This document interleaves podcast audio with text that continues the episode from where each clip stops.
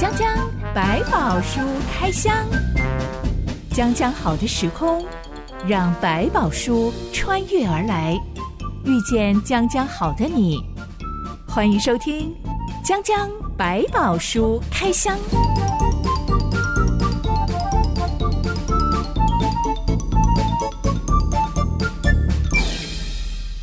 百宝书里有百宝，让知心和下凡哥为你开箱来挖宝。Hello，我是知心。Hello，下凡哥。下凡哥，你有几个兄弟姐妹？呃，一个哥，一个姐姐。你是老幺哎？我老幺，对，没错，最我是老大，最最辛苦的。你觉得你有老幺个性吗？我啊，应该也有一点，但比较不明显。老幺个性可能要年纪小的时候比较看得出来，所以呢，而且我，我也看不出来你是老幺哎。对，因为有原因，我们家的间隔的年龄就比较晚不在一起，等于每一个都有一段独立生活的时间。你跟哥哥姐姐的年纪差很多。我跟我跟我姐是最大，差七岁，然后跟我哥差四岁，那刚好都在那种读书交界的年纪，所以变成说真的不容易玩在一起。然后呢，生活的交际也比较少。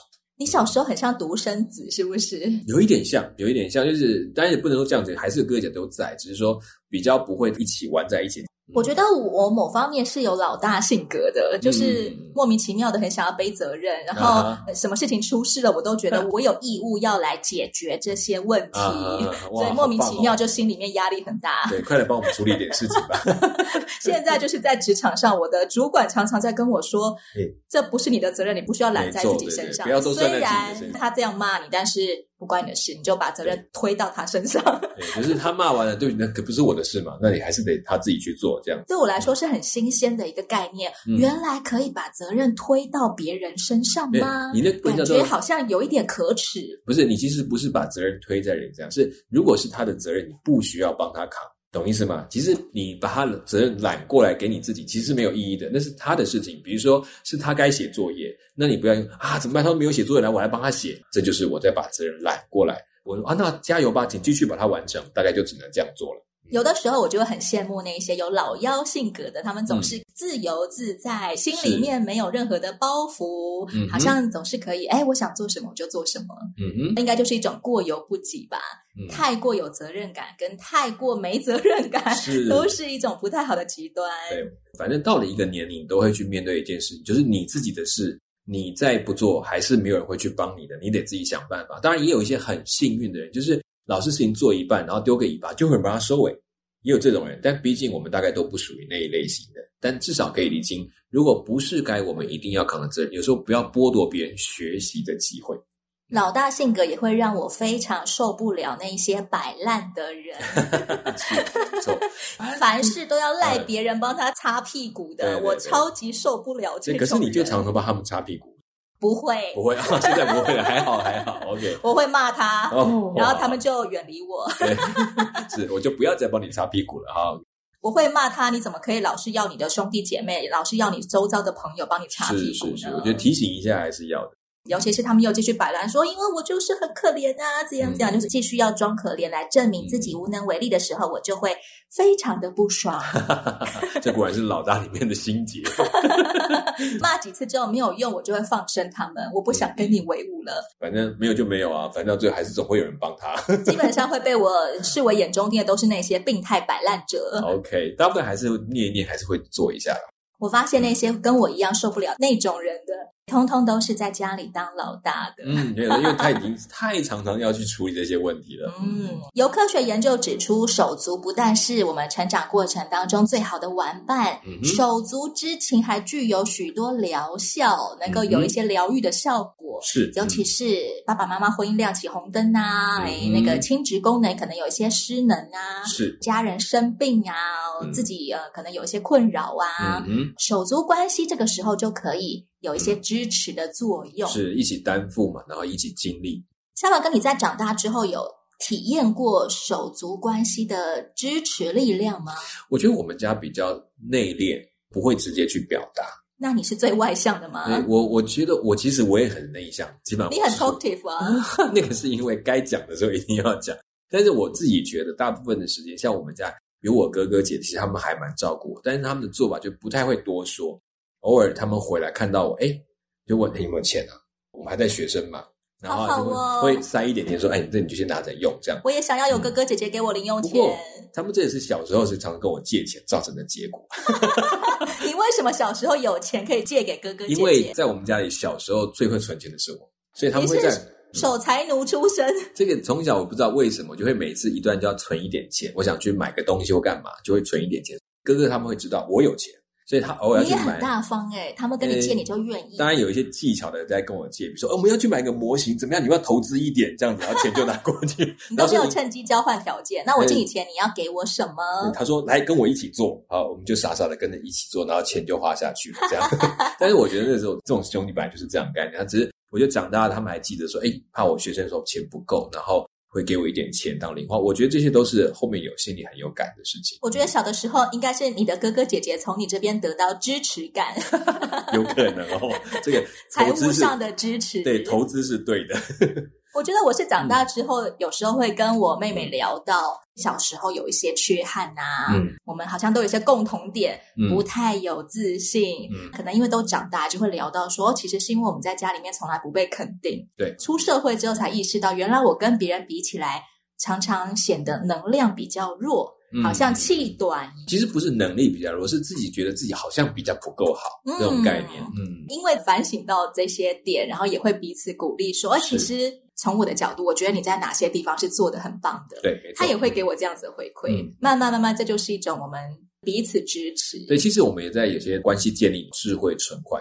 我把你的好讲出来给你听，你对我所做的让我感到很棒的事情，我也告诉你，其实会帮助彼此去建立。哦，原来我是可以被肯定的这件事情。可以互相支持，这也会把关系建立的更美。因为我们常把看到的好跟他说，不然很多很好的关系当中，常都只讲那种不好的东西。我觉得我可以直接跟你说嘛，结果好的事都没有直讲，就专门讲那些大家觉得不开心的事情，那就糟糕了。其实我每一次去美国旅游啊、嗯、度假呀、探亲的时候，嗯、对，我都会发现站在美国土地上，就是有一种莫名的自信。嗯哼，我觉得来自于周遭所有认识的人或不认识的人，嗯、他们有一种互相肯定的文化。是，You are so great。走在路上都会觉得好像走路有风，我莫名其妙的自我感觉非常良好。一回到自己原本成长的文化里面，就会自动又恢复那种、嗯、哦，我个头好像矮所有人群一截的那种感觉，是是，可能我们不自觉在文化里面都，我们要谦卑一点，就是要矮一点点才是比较合宜的。你说的内敛其实是东方传统美德啊。嗯，可能就是当然有过头了，就像你刚刚讲，就是好像把自己看得不够好，这反而是危险的。今天的江江百宝书开箱，我们要来开箱约瑟在被哥哥们卖为奴隶、阔别家乡最少二十年后，是竟然奇迹似的再次见到哥哥们了。对。想象一下，已经是个中年人的约瑟，他的心情应该是蛮五味杂陈的。嗯，虽然说他可以终于哇恢复了某一种清白、自尊、自信、自信这样的，可是不可否认，真的碰到这个事情，他还是有一点点遗憾。毕竟是自己的哥哥卖掉他，有一些伤痕需要在这当中重新被医治。我觉得上帝还要把这个部分一步一步的处理。所以接下来我们来看看他这些兄弟怎么跟他开始有一段后面的一些互动过程。这段故事记载在创世纪第四十二章。一段月之后，我们来开箱。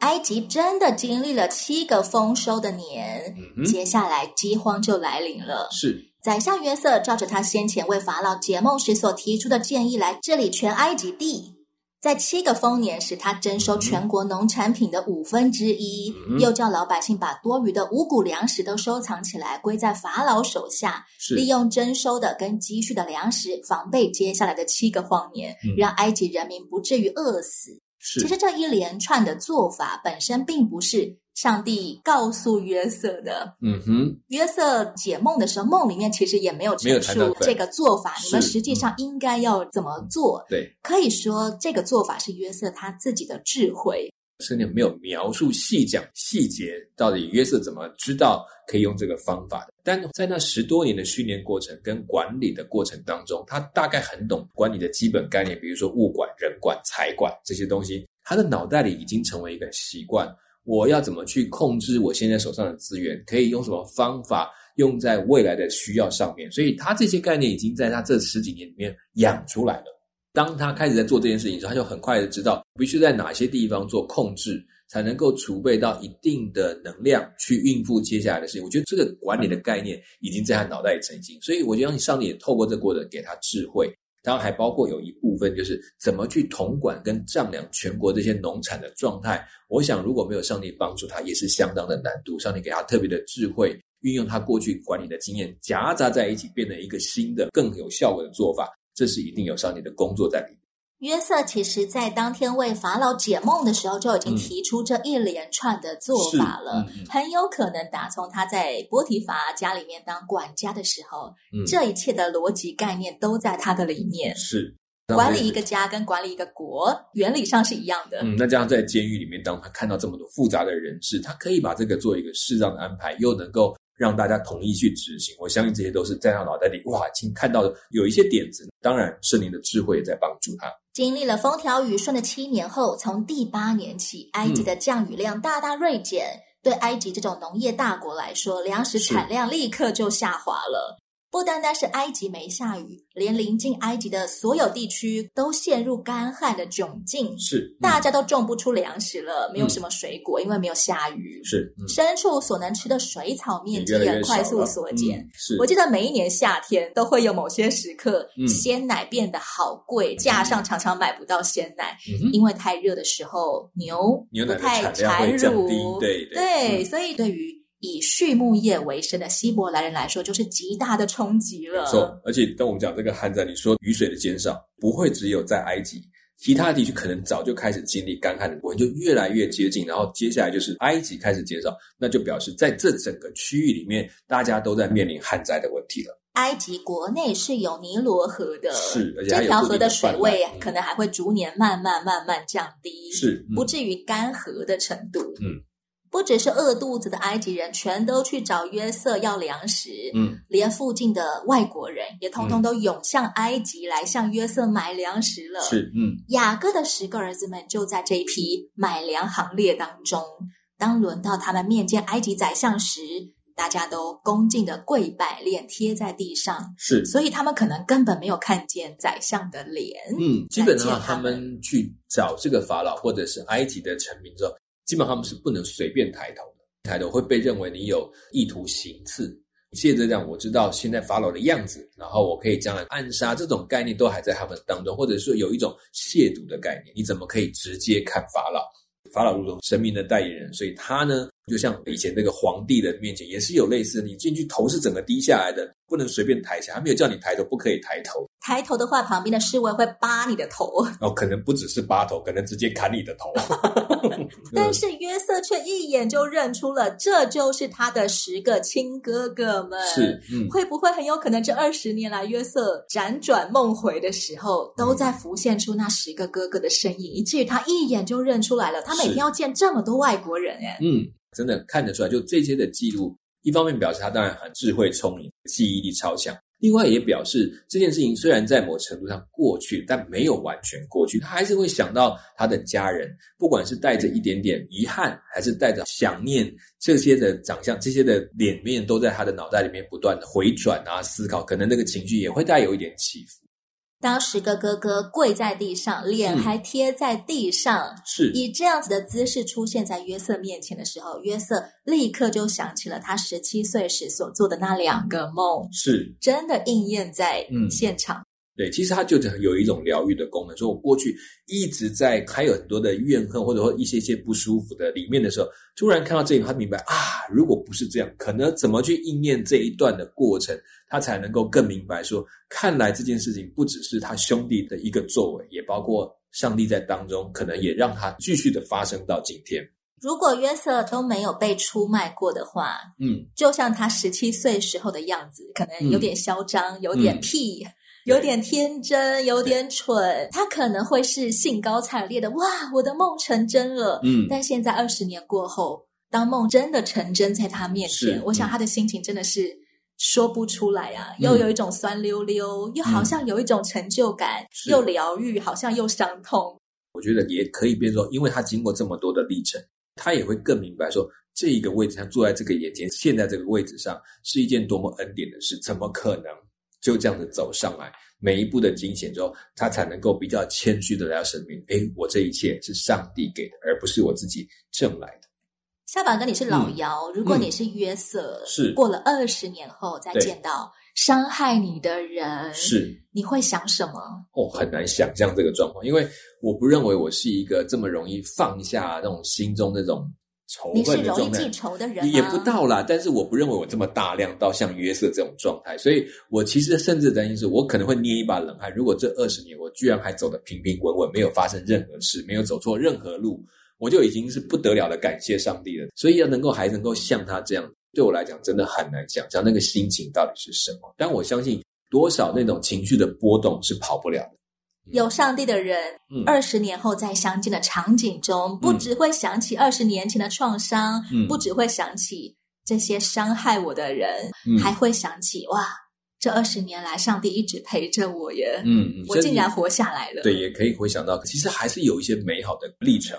曾经他们可能也代替他的父母照顾两个年幼的弟弟。我相信他们也曾经做过，但是没有想到变质，这些就变成一个真的是很难解释的又酸又甜，多开心又难过的混杂在一起的情绪。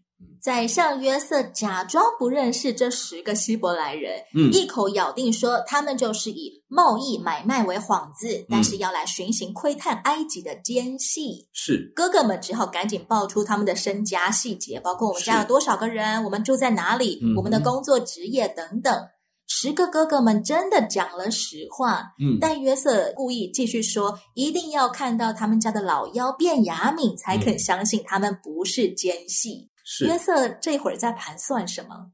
我觉得对他来讲，这可能也是一个在解决他情绪上的一些问题。就是我希望你们能够就这样放你们过去。我想知道你们在这多年到底对我这个失去我的弟弟，你们抱持什么样的想法？你们觉得遗憾吗？你们有没有觉得后悔呢？这可能还是有那么一点点他想知道的东西，然后也看看是不是善待他的弟弟。我不在之后，你们怎么对待仅剩下的老幺那个老十二便雅悯？对，我真的想知道你们现在怎么对待弟弟的。对，他那个心态，也许他更想知道，就是想确定他们是不是已经后悔了，或是不是他们虽然已经错待了他，但是他们懂得回来善待他的弟弟，对他来讲就是一个很重要的印证。约瑟就扣留西缅作为人质，嗯，十个哥哥也只得接受埃及宰相的要求。是在要离开之前，他们彼此用希伯来话交头接耳说：“我们在兄弟身上实在有罪。他哀求我们的时候，我们见他心里的愁苦，却不肯听，所以这场苦难临到我们身上。嗯”大哥吕便也说：“我岂不是对你们说过，不可伤害那孩子吗？”只是你们不肯听，所以留他写的罪向我们追讨。嗯，他们显然在讲的就是二十年前卖掉约瑟的事件。嗯哼，为什么二十年后，当他们被埃及宰相刁难，嗯，这群哥哥们会立刻想起他们二十年前做的亏心事？有时候我们犯一些错都不讲，但是碰到一些关键时刻就会被拿出来讲，就是好像你会发现这些事没有过去。我们虽然常常会说，那为什么不处罚他十个兄弟呢？当约瑟再回头来看，还有我们现在看到他们在这个时候会讲起这件事情，可见在他们兄弟之间一直有一个很大的疙瘩。这个事情一讲起来，每个人都感到很难过跟后悔，但是又无奈，所以这件事情不提都不提。但这个时候一讲起来，大家都有同样的一个感受：我们其实做错了事情，是我们的问题。其实也对约瑟亚是一个很大的疗愈。原来他的兄弟从来没有因为这件事情就开心到哇，我们有进天堂了，我们拥有大家的一切，没有这件事，他们反倒这十多年来背着一个良心的债，一直到今天。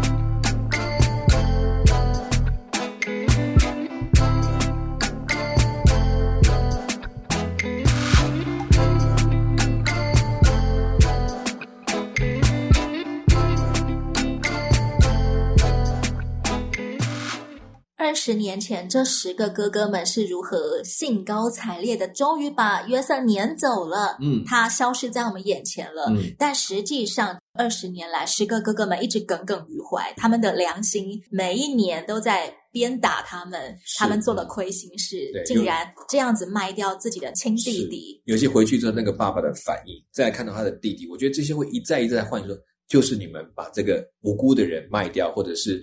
像吕贝他这样说，你们把他杀了，因为他这时候还搞不清楚这只是被卖的一个兄弟。很多电影会刻画被良心鞭打的人，每一年都活在痛苦、羞愧，嗯、还有沉重感当中，嗯、以至于有一天他们可能走向了自杀这一途，嗯、或者尝试用更激烈的方式，想要为自己多年前的错误做出弥补。嗯、是。例如，很多电影都会科幻我杀了他，那、嗯、呃，我杀死自己，再把我的器官捐赠给有需要的重病患者，是是，就非常极端的做法了。嗯，看起来好像是一个呃，这是一个好人好事的做法，嗯、但真正有上帝的人，到底该怎么样弥补自己做了罪恶深重的事呢？嗯，我们都知道，其实有些罪，我们不是用弥补的概念，其实也没有办法弥补什么。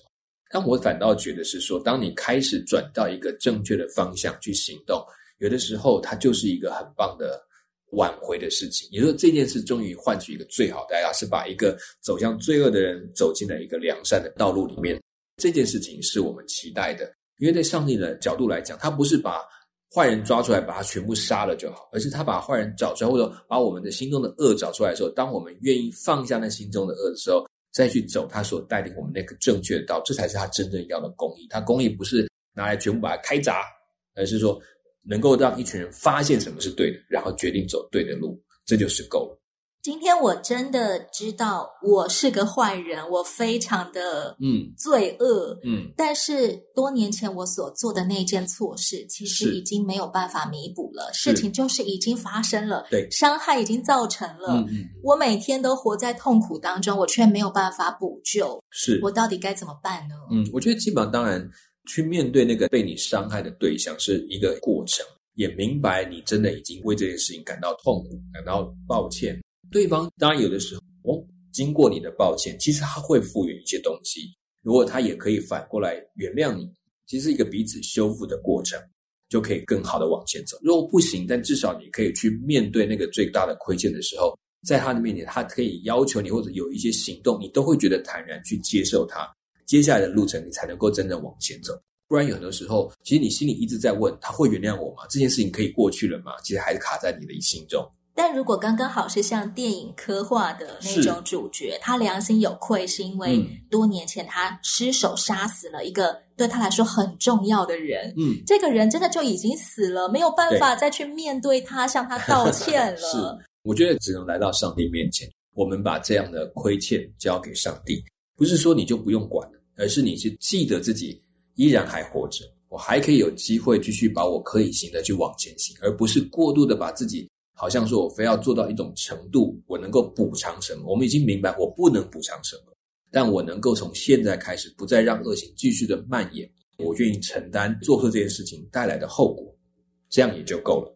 一命抵一命，不算是负责任的做法吗？嗯、一命抵一命，只是一个我杀了我自己来偿还我多年前失手杀人的过错，那我就自己的心安？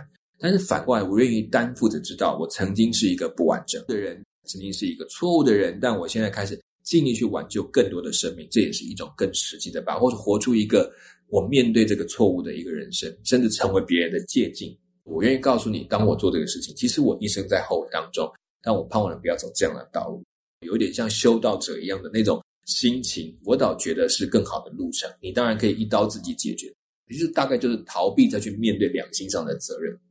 不从自己的生命中逃走，也就是不逃避去面对我的过错，嗯、而不逃避本身就是一种尝试修补的行为了。上帝留的那个生命的时间，不是要我们开始就在里面好后悔度日，而是我后悔过错时，然后我去走比较好的、正确的方法，甚至去引导，让别人透过我可以看见一条不要走向这种选择的道路，这都是一个很棒的方法。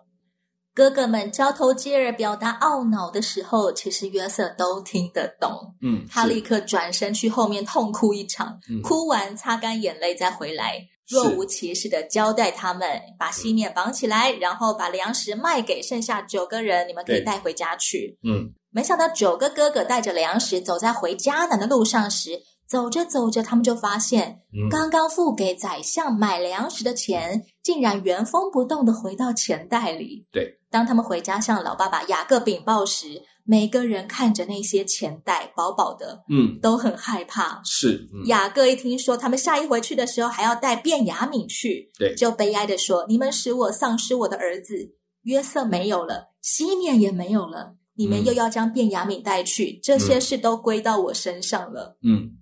这时，大儿子吕便说出了非常惊人的话。嗯，他做了一个保证说，说我若不带他回来交给你，你可以杀我的两个儿子，只管把他交在我手里，我必带他回来交给你。嗯，怎么会有这么可怕的补偿保证？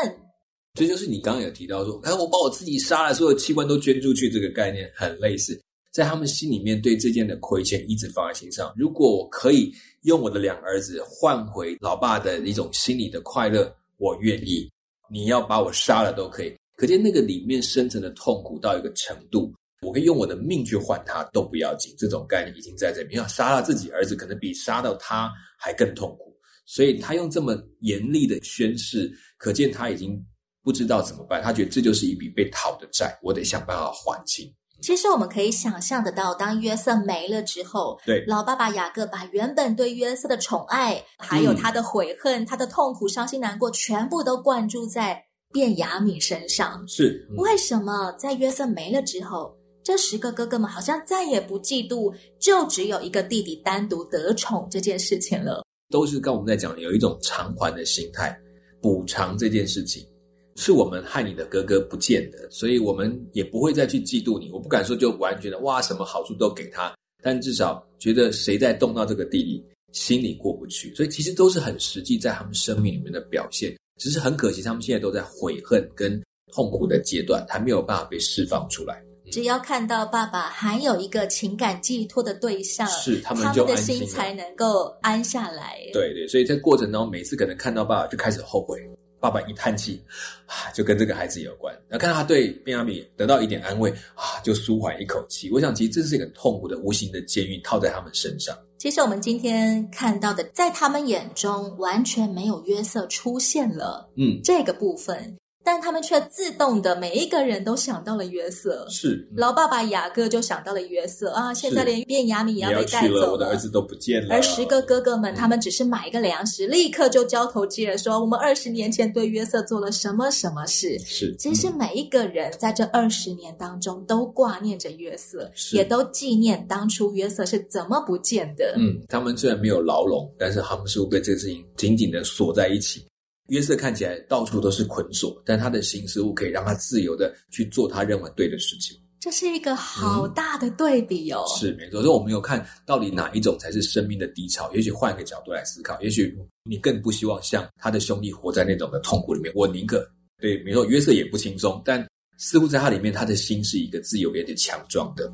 约瑟身体在监狱里，是，而他的全家人心灵都在牢笼里，是没错。约瑟十七岁时所做的梦真的成真了，嗯、但约瑟已经不是当年那个天真烂漫而且神采飞扬的少年。嗯、是，他变得成熟稳重，而且现在他正在盘算一些计划。嗯，我相信受伤会使人长大，而伤口愈合之后会令我们长出智慧跟圆融。没有错，而且适当的锻炼跟经历会让你那个时候变得更强壮，更懂得去面对你的生命。嗯、欢迎亲爱的朋友到留言板上跟我们分享你对受伤的看法。我是知心，我是夏凡哥，我们下回再见喽。可以，拜拜，拜拜。